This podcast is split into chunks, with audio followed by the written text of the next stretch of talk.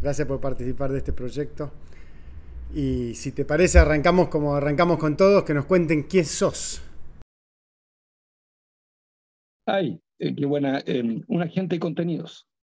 Alguien que se dedica a producir contenidos. Quien he participado en la creación de partidos políticos, medios de comunicación, he hecho series de televisión, cortometraje, largometraje, clips. Em, el mundo me definiría como un agente de contenidos. Hay agentes secretos, hay agentes inmobiliarios, yo soy un agente de ideas de contenidos. Construir artefactos, construir ideas. El grupo de Puebla, cuando lo construimos, lo creamos, fue para crear un cuerpo de ideas. Un agente de contenidos que ha hecho lo obvio que es cuando no están los contenidos, revistas, diarios, fundaciones, programas de televisión, programas de radio. Soy director, productor, guionista, candidato presidencial, diputado, líder de partido, en fin, mucho mucho y, muy apasionadamente lo que he hecho, mucho en el sentido de, de, lo diverso y de lo rico que me siento haciendo todo esto. Qué bueno, ¿y cómo llegaste a, a esa vocación? ¿Cómo fue tu camino para llegar ahí? Quizás cuando era muy pequeño mi madre, que es directora de televisión, me, me dijo una vez, mira, cuando seas grande, dedícate al debate de ideas porque el, el, eso es inagotable. También me dijo que había algo infinito el hambre, la voracidad del ser humano de ideas. Este mismo programa va a ser Y entonces creo que, eso me impactó mucho, esta idea de que había un campo, incluso desde lo práctico, antes de lo laboral, que había un mundo que valía la pena. Y después, como la acompañaba su rodaje, sus filmaciones, me pareció muy fascinante lo de la cámara, el manejo de la imagen, la construcción de un programa. Y creo que eso me impactó mucho de por vida. Y de ahí ella era muy amiga además de un cineasta muy conocido en Chile que se llamaba Raúl Ruiz. Cineasta muy... Nosotros fuimos exiliados en Francia. Y en París, donde vivíamos, había un cineasta muy reconocido, al nivel de Orson Welles, que se llama Raúl Ruiz, de los grandes críticos de cine francés, de cine más subjetivo, más elaborado, más de autor. Lo reconocían después de Orson Welles como el grande. Y ese era amigo de mi madre y yo mis amigos de él. Y eso me impactó también mucho en el camino del, de la construcción de contenidos. Raúl era mucho más con cineasta, era un hombre de ideas. ¿Y cómo fue la, evolución de esa creación de contenidos? Vivimos toda la, revolución tecnológica, ¿no? Del, hoy, el Zoom, a, la cámara de ahí de los años 80, supongo que eran, ahí en, Francia o fines de los 70. Eh, ¿cómo, ¿Cómo te impactó a vos en ese proceso de creación de contenidos? ¿Sentís que que cambia la relación con la audiencia, que cambia uno mismo o que al final del día el proceso sigue siendo bastante similar? Voy a decir una barbaridad, creo que, mm, que cambia el ritmo, la velocidad, pero yo estudié filosofía además, a propósito de los contenidos, y, mm, y en, en, en la sustancia no cambia tanto, me explico. Sigue siendo un problema de la humanidad, un problema de la comunicación, de la oferta y la demanda, del el emisor y el receptor del mensaje. El mecanismo sigue siendo bastante el mismo. Lo que cambia es la simultaneidad. Lo que nunca pensamos que íbamos a poder hacer son cosas simultáneamente. Yo mismo ahora estoy conectado contigo en un lugar increíble, porque estoy simultáneamente conectado contigo. Aquí son, son eh, estoy a través de Zoom con un teléfono que si quisiera al mismo tiempo podría estar leyendo mis mensajes. Si quisiera podría dividir la pantalla en dos, cosa que hago cuando me aburro en algunos Zoom Pongo la pantalla en dos y al lado derecho leo todo mi mail, mensaje. Esa simultaneidad eh, no existía, todo era sucesivo. Hoy día, con la multiplicidad de pantallas, el tiempo es distinto, va más rápido, es más confuso. Em, incluso como hay simultaneidad de acceso a la información, pero también a la construcción de contenidos, también se, fue se está perdiendo la voz del experto, que a mí me importa mucho. No del experto en el sentido pretencioso del doctorado, que no me importa eso, me importa mucho más el especialista. Eh, perdemos la voz del que se dedica obsesivamente, ya sea el artesano, ya sea el, especialista. En la pandemia, todos, visto que estaba la muerte de por medio, escuchamos eh, disciplinadamente a los médicos, especialistas, como nunca antes. La televisión puso por delante a médicos. Yo creo que hoy día lo que hay que poner por delante es un psicólogo en la televisión, porque estamos todos muy mal de la cabeza pero post pandemia, ya estábamos mal, ahora estamos más dañados. Pero hecho de menos la voz del especialista. Y creo que eso sí cambió también en la comunicación, para bien y para mal. Para bien porque antes estábamos secuestrados por editores, dueños de medios que decidían cuál el experto oír.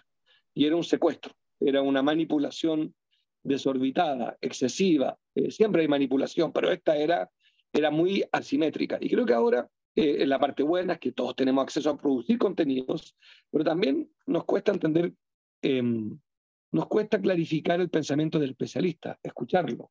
Em, yo, como buen animal político que también soy, he participado en debates complejos. El aborto, por dar un ejemplo. Yo fui el primer eh, autor de la primera ley de la historia de Chile del aborto que peyorativamente se denomina libre, en realidad significa despenalizar, sacar la causa de cárcel, perdón, la cárcel como amenaza penal para el doctor que practica el aborto y la madre que se interrumpe el embarazo, o cualquiera que colabore, o sea, bien técnico, no estar a favor del aborto, se saca la cárcel. Bien, ese debate requiere esto que acabo de hacer, complejidad, tiempo, matices, poner las cosas en una perspectiva rigurosa. Se trata del código penal en Chile. Se trata de que me guste el aborto. Bueno, en Twitter o en redes sociales, cualquiera participa en el debate, lo que está muy bien. Pero terminamos en un debate pelotudo, que donde ya se acaba la complejidad. Ah, no, lo que tú estás proponiendo es matar bebés. No, estoy planteando que no haya cárcel en caso de tomar esa decisión que no me gusta. Pero de algún modo también la estupidez tiene un acceso eh, idéntico al del especialista. Y un estúpido puede echar a perder, hacer muy complicada la vida, porque una idea estúpida, cuando ocupa un espacio, hay que rebatirla la idea estúpida. Y todavía no alcanzamos ni a leer la idea del especialista, que no es que sea buena o mala, es la de un especialista, alguien que se dedicó toda su vida a estudiar o inventar ¿ah? la legislación del aborto. Entonces esa persona es un especialista. Se oye por igual, simultáneamente, a un estúpido con eso. ¿Me explico? No, no, no, no estoy diciendo que el que está contra el aborto sea estúpido. Yo atiendo que es súper legítimo estar completamente en contra. Lo encuentro injusto porque tu posición contra el aborto en eso es media autoritaria. Estás usando el código penal para meter presa a la persona. Bueno, te estoy dando un ejemplo muy poco sexy, porque es muy duro, pero hay miles de ejemplos de, de, la, de la... A propósito, hay un filósofo que estoy leyendo un libro muy bueno, Itinerarity, que sostiene que lo más dramático y la mayor amenaza a la democracia probablemente no sea el populismo, sino sea la simplificación, lo simple como amenaza del debate. Ahora, antes de, meternos ahí en, ese terreno más político, la, es interesante en eso, por ejemplo, en el cine, ¿no? Eh, como pregunta, eh, el crítico de cine hace 30, 40 años tenía un peso en la opinión tanto del director como del actor, ¿no? Se sentía como del, espectador. Hoy por ahí eso se descentralizó mucho más, ¿no? Y, tenés mucho más feedback de alguna manera, eh, valioso y no valioso. ¿Cómo sentís que eso afecta la, la, creación de contenido ¿no? y ese, ese trabajo de contenido? Eh, ¿Tener mucho más feedback o, tener un proceso más puro, si se quiere? Te lo, te lo, yo soy un adicto a este nuevo mundo, o sea, lo disfruto, cuidado, no estoy en rebeldía.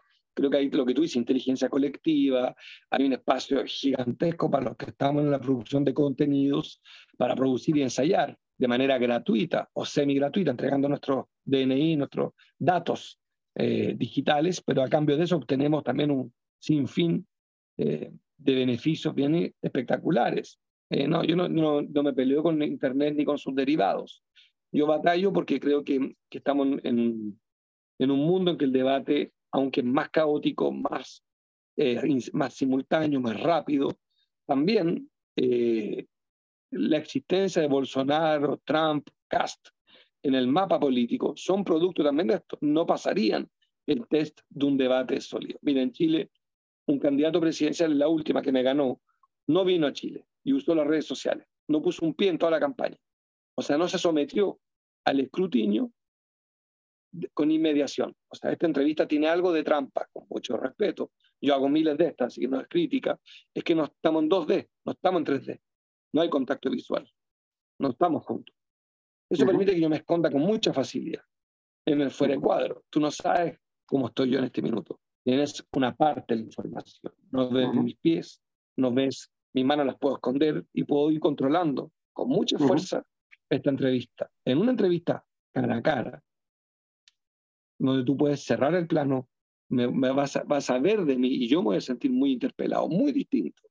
Entonces también las redes sociales significan un bien, Es más, yo he propuesto en todos mis programas de gobierno que Internet sea un derecho humano, un derecho básico. Olvídate, estoy completamente a favor. Lo que digo es que una subderivada, como todo en la vida, es uno que es muy nuevo, estamos aprendiendo a usarlo, no lo entendemos bien, lo estamos usando mal, estamos 8 o 10 horas conectados al día al teléfono, lo que demuestra una incapacidad de vivir de una cierta manera, nos pone una adicción. Yo mismo ¿eh? me autodenuncio, no te preocupes, de nuevo, por favor no me tomes como predicador, soy un adicto, pero me doy cuenta que me cuesta más leer, que me cuesta más mirar, observar, que me cuesta más conectarme. Y creo que en la política, que me parece en América Latina más trascendental que en otros momentos, porque estamos en una crisis democrática, de pobreza, de desigualdad, de narcotráfico, de inmigración irregular, desregulada, pum, pum, pum, pum. Todo eso, creo que Internet, si bien es clave, permite denunciar, permite activar, permite organizar, permite construir. También liderazgos muy perezosos, con poca idea, solamente con un par de trucos comunicacionales que Internet permite la confrontación, pueden sacar una mayoría gigante hasta ser presidentes del país, Bolsonaro y Trump. Y los cito porque son las dos potencias más importantes para ti y para mí en América. No hay más grande, no hay más grande que Estados Unidos y Brasil. Y los dos tuvieron los dos salvajes de presidente. No habrían sido presidentes. Sometió un escrutinio estricto y severo. Lo fueron sobre la base, entre otras cosas, que pudieron manipular con mucho talento una herramienta como Internet. La, la hipótesis un poco también detrás de, esta, de este proyecto es, agregarle a esa dimensión externa, si se quiere, con todo lo que eso implica del espacio de comunicación, la dimensión humana y, de los propios liderazgos como complemento del debate, si se quiere. ¿no? Y, y, una de las dimensiones en eso que me parece súper interesante y que ha surgido en las conversaciones con gente de toda la región como un desafío, tiene que ver con el manejo de la fama ¿no? y el manejo de la exposición. En qué medida todos nos vamos convirtiendo más en, en, avatars, como digo, ¿no? en, una imagen virtualizada que en algunos puntos se aleja mucho de una persona, en otros casos por ahí no. Dos, tres preguntas en eso. Uno, ¿cómo sentís la diferencia o no en el trabajo con actores y actrices? y el trabajo con políticos y políticas, digamos, ¿no? En general. ¿Sentís que se generan fenómenos similares en lo psicológico, en las inseguridades, en la emocionalidad, o sentís que tienen naturaleza distinta? La, la, esta, esta, esta nueva tecnología para el arte, dices tú? No, no, no, no. Digo desde lo, la dimensión humana. La dimensión humana de lo que es ser un actor o una actriz en una producción audiovisual o ser un político en, una campaña. Sí, las similitudes y diferencias, las dos cosas, digamos, ¿no? No, yo creo primero, yo nunca fui un... A ver, yo creo que para dirigir se requiere un nivel de subjetividad muy alto. Y, y lo encantador del arte es que uno habla siempre en primera persona. A veces en nombre de la humanidad, pero en primera persona. Y en la política es la acumulación de fuerza de un colectivo, con lo cual es mucho menos elástico la construcción de identidad en la política que en el arte. En el arte yo construyo una obra y la, firmo yo con mi nombre y apellido. En un proyecto político eres parte de un colectivo que reúne a santos y a pecadores. Y si no, no juntas santos y pecadores, no ganas. Una mayoría requiere ampliar la base. Ustedes lo están viendo en Argentina y en todas partes las bases electorales no son puras como quisieran muchos electores. Quieren inventando. Solo gente eh, vegana que no coma carne porque no sé qué. Bueno, en la coalición para ganar no te alcanza solo con los veganos o solo con los carnívoros. Vas a necesitar santos y pecadores. No sé si me explico. Eso supone que el liderazgo y el diálogo que tú tienes con otro es en nombre de un colectivo. Entonces, tu, tu discurso más rígido, tus ideas deben ser más masivamente comunicadas y eres menos subjetivo. Y eso es menos atractivo. Por eso es que si tú te fijas en las redes sociales, entre, escuchar a un senador, un diputado, un presidente de partido, escuchar a una actriz, contar cómo fue la filmación, uno prefiere escuchar a la actriz, porque es más auténtica. Sin embargo, mucho más irrelevante su entrevista que la que te cuenta un senador de la República sobre la deuda con el FMI, por decir algo. Pero el actor argentino que te va a contar que una anécdota que dura 15 minutos de que le trajeron un café tibio, le dolió el estómago y que esa escena la filmó con una gran diarrea, te va a producir una exquisitez. Y si lo piensas bien, es simplemente porque es más auténtico el relato. En lo otro somos, no es que no seamos auténticos, somos obligatoriamente discursos con eh, un vocabulario representativo. Y eso le quita fuerza, impacto, subjetividad. Yo creo que hay un problema sin solución. hay un problema sin solución porque en el fondo, sin autenticidad es muy difícil la conexión, ¿no? Y si no hay conexión, es muy difícil la representación también, porque como entiendo la relevancia de la comparación, pero al final del día estás compitiendo en la misma pantalla de alguna manera, ¿no? O sea, estás compitiendo en un terreno de conectividad humana, ¿no? O sea, conectás o no conectás. Y si no conectás, ¿cómo transmitís o cómo recibís mensajes? Pero yo creo que hay dos buenas noticias. Una es que mm, primero hay liderazgos excepcionales que son auténticos de la política. Es tan grande su causa, es tan transformadora. Piensa en Rafael Correa en Ecuador. Es tan enorme lo que él intentó, que no tuvo ese defecto del político, llamémosle convencional, porque su cambio era tan radical, eh, era tan feroz, o Lula, en eso yo soy, tú sabes que soy de un cierto bando, así que vengo de este mundo. Pero en ese mundo yo reconozco a algunos liderazgos que sí son auténticos en esa dificultades representativas colectiva. El proyecto es tan grande, tan nítido, que les crees, te conectas. Eh, cuando Evo Morales plantea eh, ser el primer presidente indígena en un país que tiene más del 50% de indígenas contra candidatos blancos, y uno de ellos apenas hablaba castellano, que además después de ser presidente se van a vivir a Miami, eh, se vuelve muy auténtico Evo Morales. ¿Me explico? Tú podrás acusarlo de otras cosas, pero en, lo indiscutible su autenticidad en su causa, en su hambre de cambio, en su hambre de justicia social. Yo no tengo ninguna duda de que Evo Morales en eso eh, conecta y le ganaría, por decirlo, la comparación es peligrosa, pero le ganaría en una entrevista, de una anécdota, eso yo me quedo con eso. Y lo segundo también, y yo creo que el mundo está, a propósito de, de, esta, de que Internet ha permitido también expresar minorías que no tenían ningún acceso, también supongamos que es minoría la gente que se interesa en la política partidista, supongamos, o que es minoría la gente que, que en términos de audiencia, ya no como ciudadanos, sino como con el control remoto, en, la elección del consumidor de contenidos. Yo no sé, tengo la impresión de que Putin, Trump, Macron, eh, Alberto, Lula, son personajes muy, muy oídos, muy vistos. Si yo incluso me voy a la cantidad de seguidores o me voy a los videos que algunos tienen decenas de millones de vistas, me doy cuenta entonces que hay un público súper interesado en los sustantivos. ¿Me explico?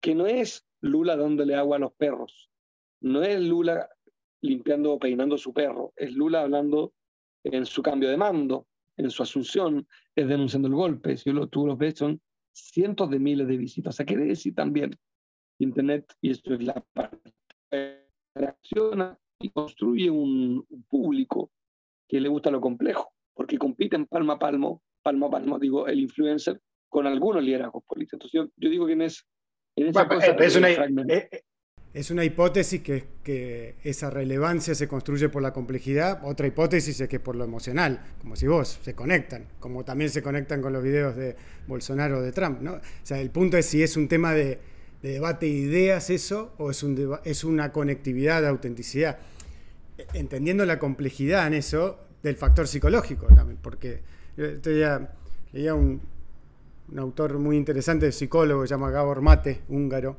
que plantea que el, liderazgo emerge muchas veces por traumas infantiles, digamos, como, como compensación, y que hay mecanismos psicológicos donde vos podés encontrar un líder absolutamente convencido de lo que está diciendo, pero que está narrando una ficción puede pasar, digamos, ¿no? independientemente de qué ficción o qué idea está transmitiendo. Entonces, por eso vuelvo al, factor humano de esta cuestión, porque eh, el desafío es si vamos a construir esa representación a partir de liderazgos excepcionales, independientemente te deja fuera a un montón de liderazgos no tan excepcionales que hacen el día a día de la gestión pública, digamos. ¿no? Un ejemplo contrario a eso a veces por ahí interesante pasa en las intendencias. Los intendentes en América Latina en general tienen muy buena relación con, la su sociedad. En general los presidentes, independientemente de su signo político, tienen mala relación con su sociedad. Entonces, por ahí ahí también hay un tema de escala, de la agenda, de las expectativas, que hace que eh, pensar, no sé, algunos de estos elementos para, evitar la lógica de decir, bueno, lo único que nos queda es identificarnos con aquel líder carismático, digamos, que es el que nos gusta, porque eso también corre el riesgo de llevarlos a lubris, ¿no? que casi todos los líderes han tenido ese riesgo en la historia de la humanidad, ¿no? que, a su propia genialidad lo transforme en su propio peor enemigo. Eso también puede, es un tema que vemos mucho en la historia. ¿no? Sí, yo o sea, creo que, que, es difícil la reflexión, pero yo creo que, que Bolsonaro y Trump, a propósito de grandes protagonistas de, este, de esta década, grandes protagonistas, porque son yo los detesto y todo lo que tú quieras, pero debo reconocer que construyeron una alternativa en sus países y derrotaron a la velocidad del rayo en menos de algunos meses. Depredaron sectores políticos y gobernaron durante décadas al Partido Republicano y a la derecha brasilera. Em, esos dos, que me parecen a mí unos fenómenos terribles, porque papá, pero me salgo de lo moral, tengo la peor opinión. Pero lo hecho es que hay un elemento de insolencia sin rebeldía muy atractivo, que los hace auténticos son profundamente insolentes eh, y se ven muy atractivos. Y, creo que esa ficción, como tú dices muy que ellos construyen, eh, tiene un gran manejo de la insolencia, sin rebeldía. Si tú, lo, si tú cierras los ojos y, solamente, y, y, te tapas los oídos, lees lo que ellos dicen, dicen salvajadas, dicen barbaridades, no dicen, dicen, las ideas son feudales, son tienen 500 años de antigüedad, 700 años, una locura lo que están planteando. Es completamente, eh, pues no es moderno, pero es como está revestido de insolencia. el que lo recibe, a propósito de comunicación, lo recibe con mucha autenticidad. Y el que defiende la democracia, la institucionalidad, el progresismo, por ejemplo, nosotros aparecemos como conservadores. Aparecemos defendiendo la necesidad de un Estado fuerte, de la protección social, de la regla electoral, la democracia. Y ellos diciendo que ni el Estado, ni la democracia, ni las elecciones, que está lleno de trampa, y eso conecta muy rápido con una gran parte del público que está cansada de, en francés se dice langue de bois, lengua de madera, eh, discurso eh, vacíos. Y creo que ahí, a propósito del cine y la, y la política, la conexión tiene que ver con la autenticidad y la autenticidad tiene trucos. La autenticidad no es, eh, es compleja. La autenticidad se transmite también a veces con insolencia y transmite autenticidad, aunque no sea auténtico. Estoy construyendo, como dices tú, una ficción, pero siendo insolente, soy auditivamente atractivo. Escucho, mira, mi ley, que es de tu país, comienza toda su entrevista diciendo que nosotros, la izquierda, somos un cartel narcoterrorista. Para comenzar. Ese es el. Comienza la entrevista diciendo que somos ineptos, inútiles, narcoterroristas y un cartel. Si tú cierras los ojos y lees, y lo oído, pero lees a Milley, es un pésimo alumno de Hayek, es cualquier cosa. Pero está en la insolencia que Milley probablemente aparezca como más auténtico que Alberto Fernández. Probablemente aparezca como alguien que no es de la política, que quiere cambiar las cosas. El verdadero cambio ahí es Alberto, no es eh, Milley. Sin embargo, Milley es muy atractivo. Es muy atractivo por la insolencia. Entonces digo, la insolencia también en Internet, volvemos a la discusión inicial, en la comunicación nueva, la insolencia, que es un elemento clave de la confrontación, paga mucho. No alcanza para ganar, ¿eh? cuidado. ¿eh? Hernández perdió en Colombia, Trump perdió con Biden, eh, perdió en Chile, Vox pierde. O sea, los derrotamos al final del día, pero se comen a su propio sector, a la derecha clásica, y se vuelven de grandes protagonistas del debate. Para nosotros, lo digo muy aquí, nosotros, la verdad, no es nuestro problema, es el problema de la derecha, esa gente. Yo creo que ahí el, punto es que la autenticidad al final del día, como es una evaluación emocional, es muy subjetiva. Y, el tema, el desafío en todo caso es cómo lográs que en el plano de la autenticidad haya una... Eh, yo creo que parte del desafío ahí es que el poder históricamente, simbólicamente, fue muy oculto. ¿no? Entonces era un problema que los líderes de antaño no tenían la transparencia y la evaluación de la autenticidad, al contrario, no eran seres humanos.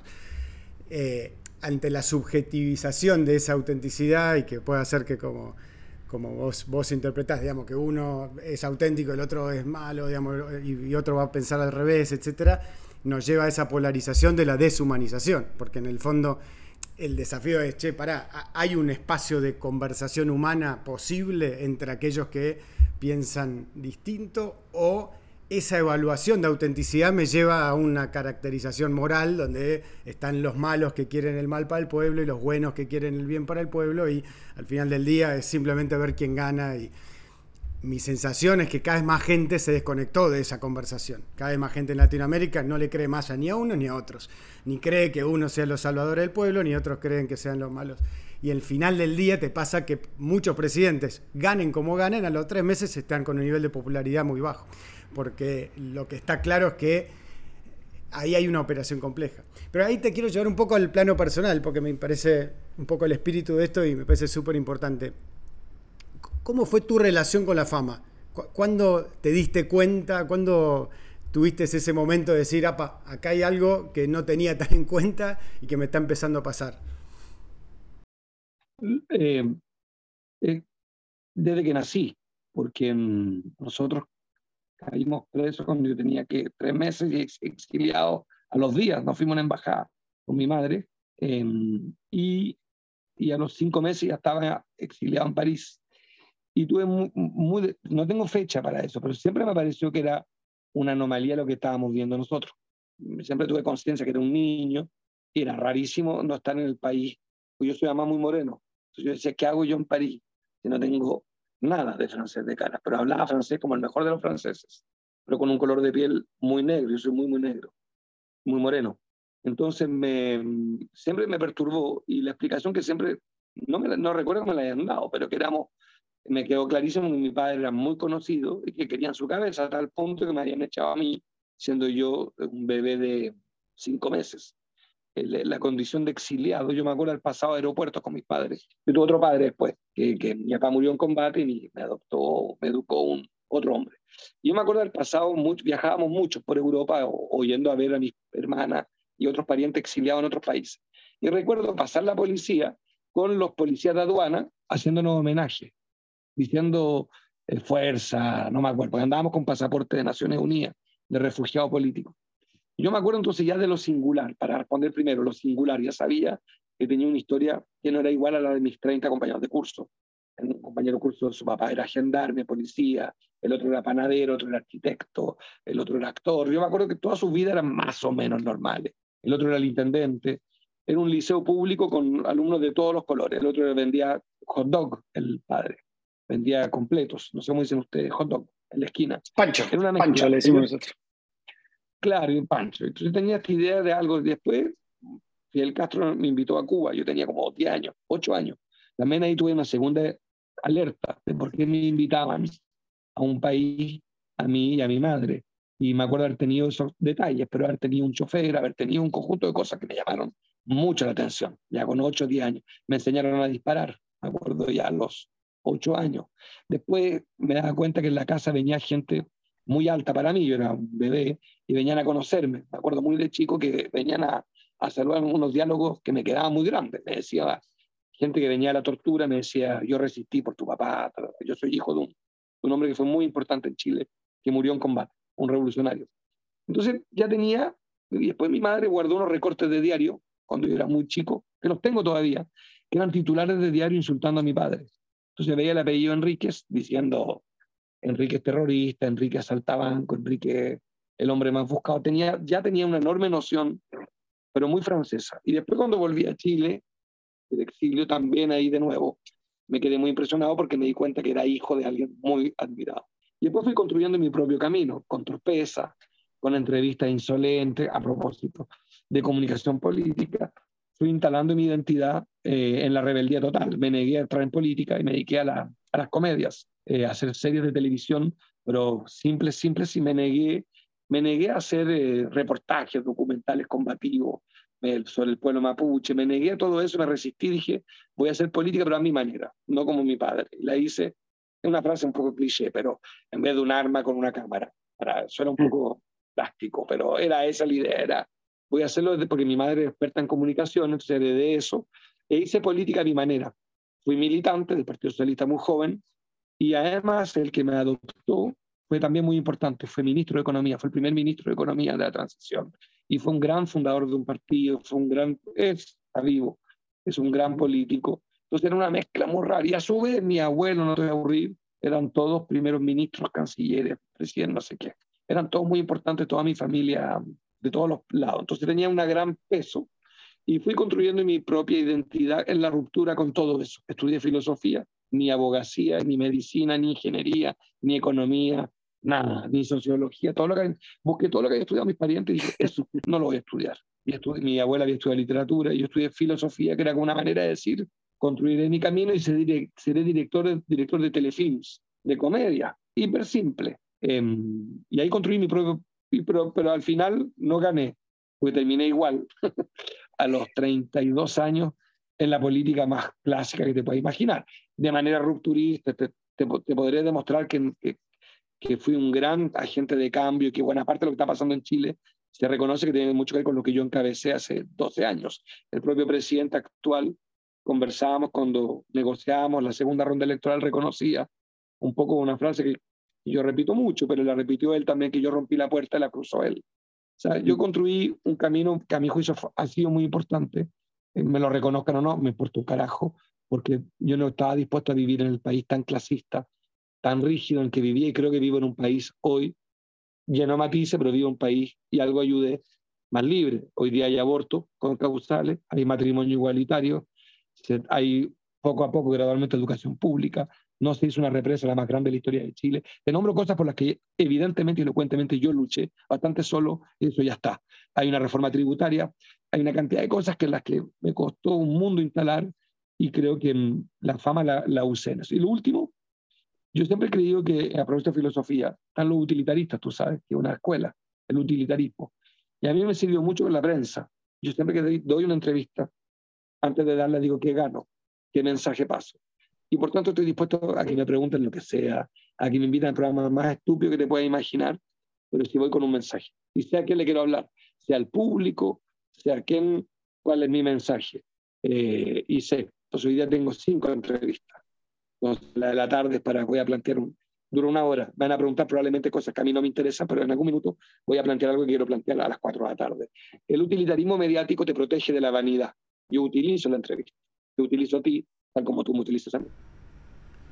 ¿Y cómo, yendo ahí, hay varias cosas que mencionaste, pero me interesa mucho ¿Cómo administraste ese peso? ¿Qué, en términos de, salud mental, digamos, ¿qué herramientas te sirvieron, sea la terapia, sea eh, la lectura, sea ¿qué, herramientas te ayudaron ese peso que heredaste, digamos, de, desde chiquito para poder eh, trabajarlo y para que no, no, te, no te oprima, digamos, no te mate ese peso?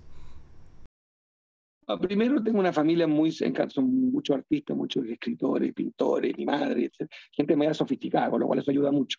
Gente que no vive la fama, con, son todos, a todos les pasa más o menos lo mismo y, y, todos tienen, todo, te, te, ahorré todo el tema muertes y tortura y exilio, te ahorré esa parte que es muy importante. Yo lo omito con tortura, pero... Pero vayamos, vayamos después a eso, vayamos a eso. No, lo que quiero decir es que todo esto, el, el peso o sea, más que el problema de la fama, el problema es la ausencia de la cantidad de gente asesinada, torturada, exiliada, eh, castigada por sus ideas. Entonces eso te produce como una mezcla de mucho dolor, pero también, aunque parezca perverso, un poco de orgullo, porque no es que, eh, lo digo con mucho respeto, pero no es que mueran atropellados por un bus, mueren eh, porque estaban defendiendo una visión de país. Eso te da una cosa contradictoria, de una enorme pena, un poco lo que me pasa con mi papá, una enorme pena no conocerle y al mismo tiempo un enorme orgullo. El tipo muere en combate por sus ideas. Em, pero te pone una vara muy alta también, ¿no? Sí, pero, pero sí, pero sí, sí, muy. O sea, estás compitiendo, estás compitiendo contra algo como muy difícil de competir, ¿no? Sí, sí. sí pero yo sí, sí, pero algo, pues será que estudié filosofía, pero creo mucho en, la, en, lo diferente. Entonces me pareció que yo no podía repetir su esquema. Yo soy padre de dos hijas. Eh, este fue padre de tres y no conoció a, uno, no, al que se murió no lo conoció. A mí me conoció y conoció a mi hermana, pero no los crió. Yo sí, yo en eso soy un parte mucho más convencional. Tengo a las dos rompiéndome aquí. Tengo a las dos todos los días por WhatsApp, estoy todo el día conectado. Soy un padre, creo yo, imperfecto, pero presente. Em, no.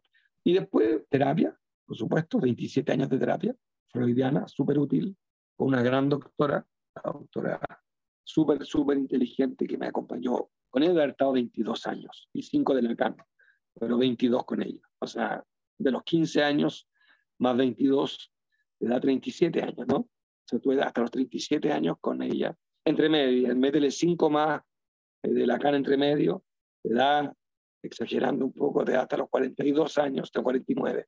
Sea, haber estado de la edad adulta unos muy pocos años sin terapia, que debe ser ahora, por lo demás que la dejé hace 5 años, 6 años. Terapia clásica, tres veces por semana, después una vez por semana. Después la lectura, que es tardía en mí, yo, traté de leer toda mi vida, tenía déficit, tengo déficit atencional, me cuesta un mundo, por eso lo uso mucho como rito. Ayer leí, por ejemplo, hoy día voy a leer, eh, hay días que logro eso me hace un bien loco, abrirme a otra idea, llenar, poblar la mente de conceptos, te libera de, este peso que estás hablando tú, te llena de tu propio bagaje, o sea, voy a inventar, yo, yo leo filosofía. Ayer aprendí que Epicteto, Epictet, significa hombre comprado. La leyenda dice que Epicteto, un gran filósofo, era un esclavo. Y de ahí viene toda la teoría del estoicismo, en fin. Para navegar con Epicteto, Epicteto ayer, una hora, me libera de la condena del peso, llámalo, como dijiste, la competencia. Estoy en otro mundo. Eso me ocurre que como en un metaverso temprano, es meterme en otro mundo. Me metí en un mundo con. Ayer estoy con Epicteto, una hora. Y te créeme que respiré, medité, feliz, y, ahí no juega ninguno de mis parientes, ni una de mis condenas, ninguna de mi amenaza, nada, nada. Ahí no está Freud, ahí está Epicteto. Y lo, eso me hace, yo, leo, yo no leo novelas, lo que me hace muy tarado y muy ignorante, pero leo mucha filosofía lo paso estupendo. Eh, hoy día tengo, tengo previsto ahí, terminar el libro de Itinerarity sobre la, la teoría de la democracia compleja. Eh, para mí eso es, y lo tercero, el deporte. Soy un gordo que hace deporte y eso me ayuda mucho. ¿Qué deporte haces? Tenis, mucho, trotar, y ayer tomé a los 49 años mi primera clase de golf. Me llamó la atención, no estaba desesperado, yo 49 años mirando ese deporte rarísimo y aprendí mi primera clase. Y no, no, pero sobre todo tenis. Juego tenis mucho, mucho tenis. Y troto. Cuando yo viajo mucho, entonces cuando viajo, troto por las calles de la ciudad donde voy, viajo sin parar. Todas las semanas, entonces troto y si no, juego tenis. Gran deporte terapéutico el tenis, ¿no? Es un reflejo de todos los temas psicológicos. Yo siento que mi terapeuta y el profesor de tenis tienen un rol similar. Las autopresiones, las exigencias. El tenis me vuelta. ¿A ti también? Sí, sí, me encanta, me encanta, me encanta y, le, juego otras cosas también, el fútbol, me gusta mucho hacer deporte en general y, aprendí en estos años además que, nada, que, siendo también formado en, lo intelectual, que lo físico es súper importante también, ¿no? Como para que todo el cuerpo esté presente en la situación, Como siento que a veces podemos tener una tendencia su filosofía nace que le quebró, supuestamente, no está probado, le quebró la... Él era el, em, era el esclavo de un guardaespaldas de Nerón, y Nerón le quiebra las piernas. El esclavo de Nerón le quiebra las piernas a Epicteto, le tuerce una pierna para probar el dolor. Bueno, la teoría filosófica viene a propósito de ti, del, del cuerpo. De, de, de, unas, de lo, le, le quiebra la pierna y de ahí desarrolla Epicteto. Toda su teoría filosófica, que en realidad, como todos los filósofos, no la escribió él, un alumno escribe sobre él. Notable. ¿Cómo, cómo sentís eh, el tema de la naturaleza? ¿Es un tema también que te sirve de cable a tierra? ¿Tenés una relación? Hemos hablado con varios que, que te hablan de que ir a la montaña o al mar o al, o al campo, al bosque, es como su propio proceso terapéutico. En tu caso no, más urbano. No, no, no. Voy, lo hago y, y lo y sí, por supuesto. razón. Por supuesto que sí, pero no, no, no está en el eje de mi... No, yo trabajo en el mundo de la idea, la percepción, eh, no, en eso soy un poco más platónico que aristotélico a propósito de filosofía. No, le, doy importancia a esto, a, lo, a, lo, otro, a ti, al otro.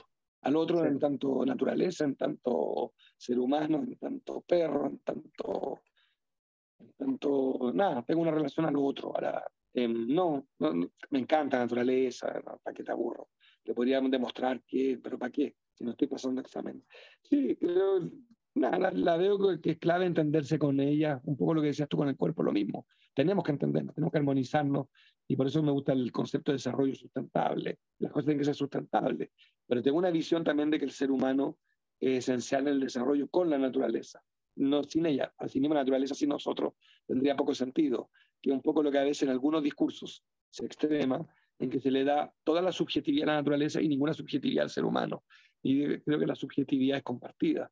Hay una subjetividad en la naturaleza, por cierto, pero hay una subjetividad esencial que, está en los filósofos griegos, pero además que somos nosotros los que percibimos, necesitamos armonizarnos. Y ahí tengo yo una dificultad con, con algunos discursos políticos que sostienen que el ser humano da lo mismo que lo que importa la naturaleza. Digo, claro, pero con esa lógica no, no calza. Eh, un extremo, el lenguaje es una construcción, de hecho el lenguaje es una construcción para acercarse a la naturaleza. El lenguaje es un elemento de comunicación, la naturaleza en sentido amplio, tú eres parte de la naturaleza, yo soy, en fin. Pero, no, soy, no soy, además soy muy urbano, soy hombre educado en París y me, le tengo una, un aprecio a la ciudad eh, muy fuerte.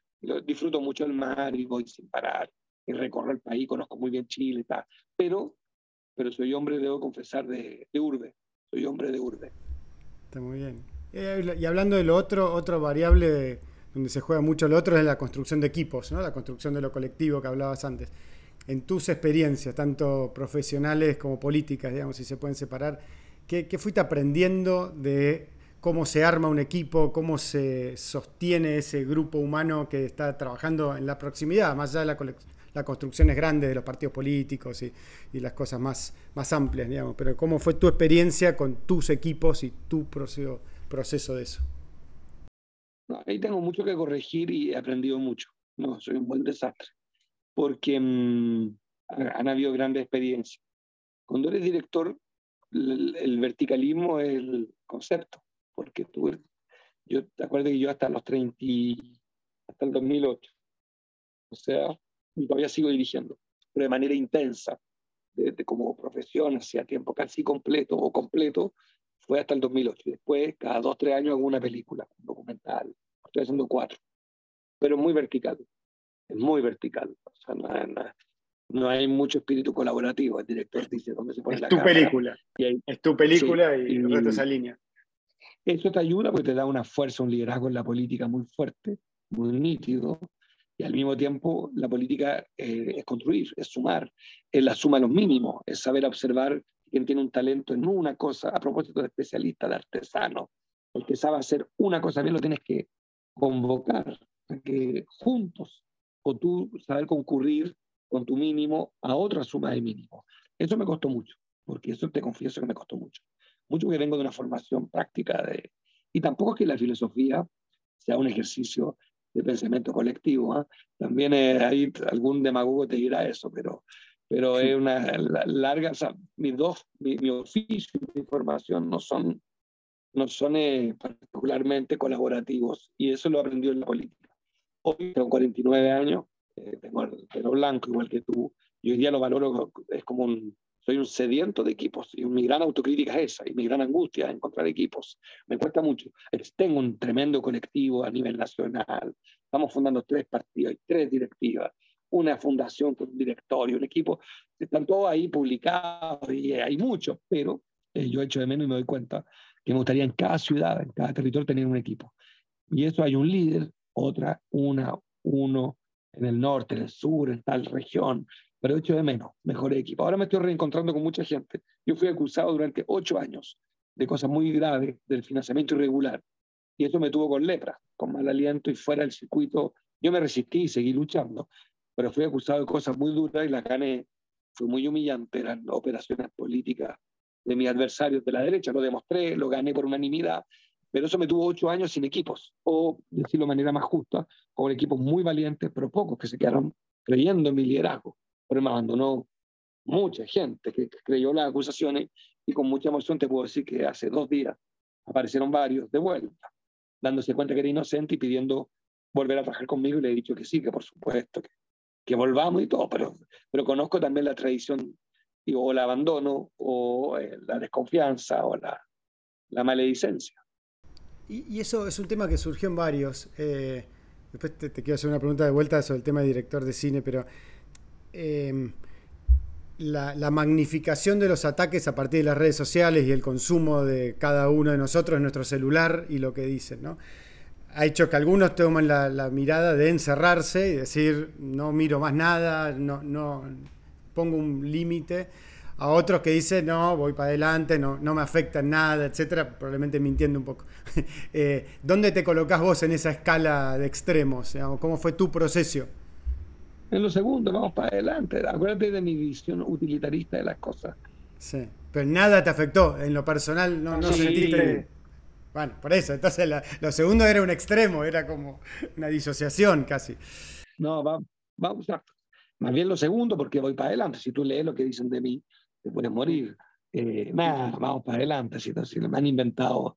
La, nada, tengo una anécdota muy tonta, pero que es muy decidora. Hay cosas que me han dolido. Por ejemplo, hay una, una de las acusaciones locas que se ha hecho es que mi otro padre había matado 80 personas en un atentado a un tren. 80. Es delirio. Ahora tú dices, bueno, yo no lo digo, el problema, y ahí viene el, interesante de la comunicación. La profesora de una, una de mis hijas, profesora de colegio, le dice en un almuerzo a mi hija, ¿qué siente ella que su abuelo sea un asesino de 80 personas? Mi hija viene y me dice, papá, el abuelo mató 80. Le digo, ¿quién? ¿Cuándo? ¿Dónde? Ah, y ahí me acuerdo, le digo, ah, claro, la pelotudez que ponen todos los días en Twitter. Y ya ni la leo yo, en que sostienen. Te estoy dando un ejemplo, te puedo dar narcotráfico, asesor de presidente, que Alberto Fernández me paga, que Evo Morales me paga, que soy el instigador de las protestas en Barcelona, en Ecuador. Mira, no me acuerdo, ah, una cuenta en dólares de 2 millones de dólares en Nueva York, otra no sé por qué, justo 80 mil dólares en Miami, que me encantaría. Pero suma y sigue. Pero el problema no es, eso, eso lo digo bien, porque lo, lo observo, ¿eh? no, tampoco te voy a frivolizar cuando las leo, las observo y voy viendo, porque el otro día terminé en fiscalía declarando por una cuenta que no tenía. O sea, los problemas del Internet es que las cosas terminan transformándose en realidad y también a veces en linchamiento y en violencia física. O, y eso, eso estoy atento, porque de repente no, no es cualquier acusación. Eh, y la, de la, pues la que me dolió la de la profesora, esa me dolió, porque, porque de una estupidez termina afectando a mi hija, de algo que es completamente loco, te quiero decir, que es un delirio total. Mi padre, dos, no estaba en Chile para ese atentado.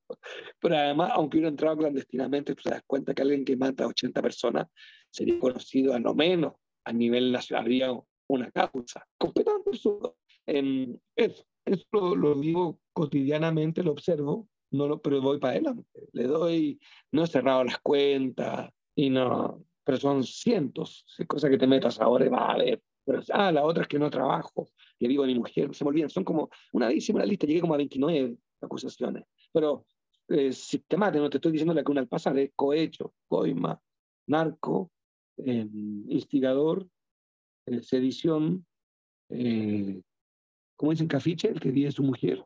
Eh, ya no me acuerdo, financiamiento irregular, vinculación con Evo, con el Alberto, con Cristina, con Maduro, no me acuerdo ya. Ah, no, en México también, de que en México, ahora me acuerdo una grave que salió en los diarios, de que yo era, ¿qué lo que era? Era el asesor de un partido político mexicano, una locura. Ah, no, yo había hecho las protestas contra Peña Nieto, el presidente de México. Porque tú esa me preocupó. Esa me acuerdo, esa fue complicada, porque en México juegan fuerte. Y me acuerdo que ahí me preocupé, porque ahí en un artículo diario ponía que yo era el, el autor de las protestas contra el presidente de México, Peña Nieto. Y en México no me voy a meter en problemas, pero hay que tomarse en serio una acusación. me acuerdo de haber viajado a México, haber aclarado, porque eso sí que era delicado. Se me acusaba de ser el instigador de la protesta. Un delirio, delirio completo. Ni de cerca conocía un movimiento que se llamaba 182. Yo soy 182, ¿te acuerdas?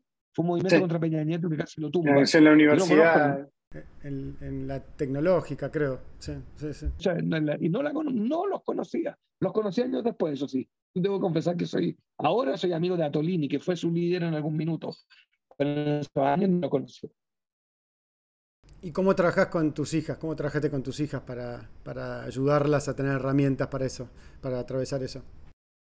No, mucha culpa, no, no, hay método para eso, mucha culpa, porque tampoco iba a abandonar mi combate, entonces tampoco que la respuesta no, no te preocupes, me retiro, nada. Eh, darle más herramientas, darle explicar, eh, lo que acabo de hacer contigo, hacerlo con ella, decirle, mira, son 29, anótalas, mira, acuérdate, eh, algunas, la réplica, yo me acuerdo, le he dicho, mira, si te dicen esto, responde rápido, eh, en esta déjala pasar, porque me acuerdo, no sé, le he dicho, mira, esa profesora, simplemente la próxima vez pregúntale si es imbécil o se hace, la próxima, pero profesora no, dile, dile que si te dijo que tu abuela había matado, dile si es totalmente estúpida, o porque es una falta de respeto, no, una profesora no puede decirle eso a una estudiante basado en Twitter, que lo había leído en Twitter. O sea, en un adolescente sometida a eso muy incómodo, te das cuenta, no tiene herramientas para responder a eso. No, yo... Eh, eh, y que, Que parte, yo lo, he vivido también, no sé, 80 denuncias penales, etcétera, que fueron cerrándose y demás, pero o sea, parte del proceso, creo, complicado que estamos hoy es que lo importante es inhabilitar moralmente al rival político, no, es debatir sus ideas. Entonces vas acumulando eh, agravios que hacen que o por vos, o por tus hijos, o tus hermanos, o tus padres, o tus abuelos, o tus tatarabuelos, sos, sos malo, sos de los malos, digamos. ¿no? Y creo que eso no, es patrimonio de ningún sector político, es parte de, esa, de ese debilitamiento es matar tu reputación, tu autoestima y aislarte socialmente. Yo, yo quizás agregaría dos cosas robándote lo que acabas de decir. Uno, mostrarle, siempre me, he mantenido súper activo, por lo cual, pues la caricatura, pero levantarse temprano, salir a trabajar y sonriente. Y dale, oye, pero papá, acá de la noticia, no sé qué, digo, delirio, pero ¿cómo sale? No me importa, para adelante. Y la segunda, es una, va a sonar arrogante, pero mucho humor, mucho humor negro. O sea, a mí me acusaron de, de un avión no declarado, no sé estoy rodeado muy simpático, desde la prensa gritando. Oye, Marco, corta el huevo, le dicen, corta el huevo con el avión, no sé, chiste muy divertido. Darlo vuelta, darlo vuelta de, desde la, no sé, dice la tía ¿cómo se dice? De la ironía, de, de reírse, De, la, en la casa, y a tomarlo con humor, decirle, oye, no tengo idea de lavar los platos, Marco, ya que te acusan de no trabajar, por lo menos, no sé, ellas son más divertidas que yo. Yo tengo poco sentido de humor. Me río mucho, pero no sé hacer broma. Ellas hacen muy buenas bromas. Las tres se coluden y es muy simpático. Y eso ayuda a que ya en la casa se da vuelta la acusación. Y, y ah, me, quedó pendiente. Dos, prostitutas en un avión. Me acuerdo una foto, el diario más serio de Chile me llama, había una foto con dos prostitutas. En, en ese avión se subieron dos mujeres que, que ellos calificaron de prostitutas. Y me dicen, mira, tenemos la denuncia le digo, no tengo idea de lo que están hablando. Sí, pero en su avión se subieron dos. Eran las parejas de los pilotos. Cabo, durante 48 horas había que explicar de que yo, en ese avión que yo usaba, se habían subido dos mujeres muy estupendas y la habían calificado a prostituta. Bueno, WOM, una empresa de comunicaciones que debes conocer, WOM, ¿la conoces? Es una empresa de mierda chilena derecha de comunicaciones norteamericana. Hizo un spot conmigo con dos prostitutas en televisión. O sea, a esa escala, la locura. En televisión, un spot con yo con dos prostitutas en un avión privado. Siempre. Y eran los pilotos que no, y le pido disculpas a los pilotos porque además uno de ellos se murió. Pero no sé si eran prostitutas. Solo sé que eran dos mujeres sensacionales, efectivamente en posiciones un poco eróticas en el avión, pero problema de gusto. ¿no? Te hago una consulta ahí que me queda pendiente como director de cine, trabajando con los equipos de producción hoy respecto a hace 30 años, los, los jóvenes con los que trabajas hoy, ¿se bancan el mismo nivel de verticalidad que hace 30 años o no? Me imagino. Eso lo estamos viendo en todas las disciplinas, entonces me interesa verlo cómo lo... No, no, no. No, yo creo que, es la parte también buena de que, de que, yo nunca fui un, un, director dictador, nunca fui un director autoritario por mi formación política justamente siempre de izquierda, con lo cual siempre fui, cuidé mucho la forma, trabajé con directores, yo fui asistente de producción también, y fui productor, o sea, también fui, estuve del otro lado, el productor para tu público, el que no lo sabe, no el que dirige, ni a veces el productor no es el que financia, el que hace lo que la plata consigue, o sea, hay que arrendar un vehículo, yo lo arrendaba, es el, el escalafón más duro de un rodaje, también hice eso muchos años, productor, eh, y habían directores atroces. Eh, que hoy día estarían denunciados estarían presos en dos minutos. Eh, no, nosotros en esa época teníamos más bien que acatar. Hoy día con las redes sociales es la parte buena. Hay un cuidado que me parece que a mí que es correcto. Hay una evolución de la convivencia, por lo menos lo que me ha tocado a mí. Acabo de filmar en Buenos Aires con un productor chileno y con un equipo y todo el mundo cuida mucho y me parece bien. Se cuida mucho las formas por escrito. Yo me acuerdo de directores que un loco de mierda que rompía sus propias cámaras, de rabia que le daba. Agarraba patadas, la reflex 25 milímetros, que le costaba una fortuna, y la rompió delante de nosotros. Porque de rabia, le dio rabia y rompió su cámara. Yo decía el nivel de violencia de ese tipo. Eso ya no, por lo menos no me toca. Che, para ir cerrando, no, no robarte más tiempo. Em, ¿Qué le dirías a, a, Marco de 18 años? O sea, en términos de consejos, si le pudieses dar un consejo, te sentás y le decís algo respecto a lo vivido para su camino adelante una cosa muy de telenovela, un consejo muy, muy, aquí le decimos ciútico, como dicen ustedes los argentinos. no te, si pudiera, lo único que me arrepiento de haber sido tan ingenuo y de haber escuchado tanto envidioso. Mm. Tanta gente que te decía, no hagas esto, y en realidad lo que los movía era la envidia. Eh, en mi caso, y tengo, me arrepiento de haber sido tan, de haber tomado tantas decisiones, me frenado tantas cosas, de haber perdido una cantidad de horas con gente explicándole que me decía, no, yo Marco no te encuentro tan de izquierda porque no sé qué, no eres legítimo y en realidad no era una crítica sana ni constructiva, era envidia, era resentimiento. Yo, yo, suena muy cursi lo que estoy diciendo, pero si pudiera, yo me, me, duele haber perdido tanto tiempo en manos de tanta envidia y tanta maledicencia. De darme cuenta cantidad de gente, tienes que hacer esto. Y en realidad no es que lo dijeran porque ellos creyeron, es que querían que yo me equivocara. Eh, de, malos sentimientos. mi mujer, por ejemplo, que es mucho más conocida que yo, que multiplicarlo por 10, porque es la animadora probablemente una, si no la más conocida, la más, pues de las más conocidas, de las más queridas en Chile. En eso ella es, eh, cae menos en trampas que yo. Yo caigo más en trampas. Soy, eh, ella en eso es, eh, muy fascinante lo, educada, lo disciplinada de avanzar sin tanta inseguridad. Yo soy más inseguro. ¿Y, a qué lo atribuís que, que ella sea así? Yo tuve una vida más sólida también, una vida más. Su papá es un alemán eh, gerente de empresa, su mamá una española que bailaba jota y que sigue viva, cómica, vivió eh, con su hermana, una, una vida más clásica. Vivió en Chile, se educó en Chile, estudió en Chile, conoció a su papá y disfrutó a su mamá, tuvo perro cuando chico. Tuvo una vida eh, rica, rica en el sentido de plena. Yo lo mío, un hermano muerto, separado a mi hermana en otro país, sin hablar el idioma de mi padre, o yo, o aprendiéndolo, con tíos desaparecidos, con mi abuelo en trabajo forzado, en fin, mi abuelo hablaba con un acento espantoso, el otro, eh, un tío mío que era historiador terminó, eh, cuenta muy bien, de portero de un edificio, en fin, una historia de, de dificultad, no te digo de hambre, pero de, cabrona, ¿no? Complicada y con mucha muerte, mucha tortura, mucho horror, eh, con, doble, con dos países, dos idiomas, dos culturas, es completamente distinto. Quizá eso hace que, que yo soy más esponja, en, soy más fácil, a mí me estafa más fácilmente, me da la impresión que a ella. Ella en eso es, es más serena, se mete, eh, es confiada, es cándida, es... Eh, la plenitud también yo lo veo con mis hijas, mis dos hijas son, tienen más aplomo que yo, pues también tuvieron madre, madre, normal te da más aplomo. Yo tengo menos aplomo, tengo resistencia, fuerza, pero el aplomo es otra cosa. Yo soy un hombre más de la cicatriz. Muy bien. Y la última es, ¿a quién te gustaría escuchar como parte de esta conversación? Como eh, alguien de vuelta, nacido entre el 72 y el 82, que hable español, que tenga una historia interesante de situación de liderazgo. ¿Se te ocurre alguien? Entre el 72 y el 82. Y sí, nuestra, nuestra generación. Yo creo que, debe, debe, estar por ahí, pero lo encuentro bueno, Fernando Haddad, el ministro de Economía de Brasil. Fue, el, fue el, sucesor de Lula, perdió, fue candidato a gobernador, ahora perdió, y ahora es el ministro de Economía en un momento clave de, de la economía latinoamericana. No sé, Fernando me llama mucho la atención qué tiene en la cabeza, lo conozco, es amigo, pero me gustaría hacer una conversación más larga. Tengo intriga por Fernando Haddad. Lo encuentro un tipo valiente, sofisticado, generoso, progresista. Me gustaría conocerlo más. Somos compañeros, fundamos Puebla juntos, el grupo de Puebla. Nos vimos hace un mes en San Paulo. Lo quiero, lo respeto, pero no soy íntimo amigo. Me gustaría conocerlo más.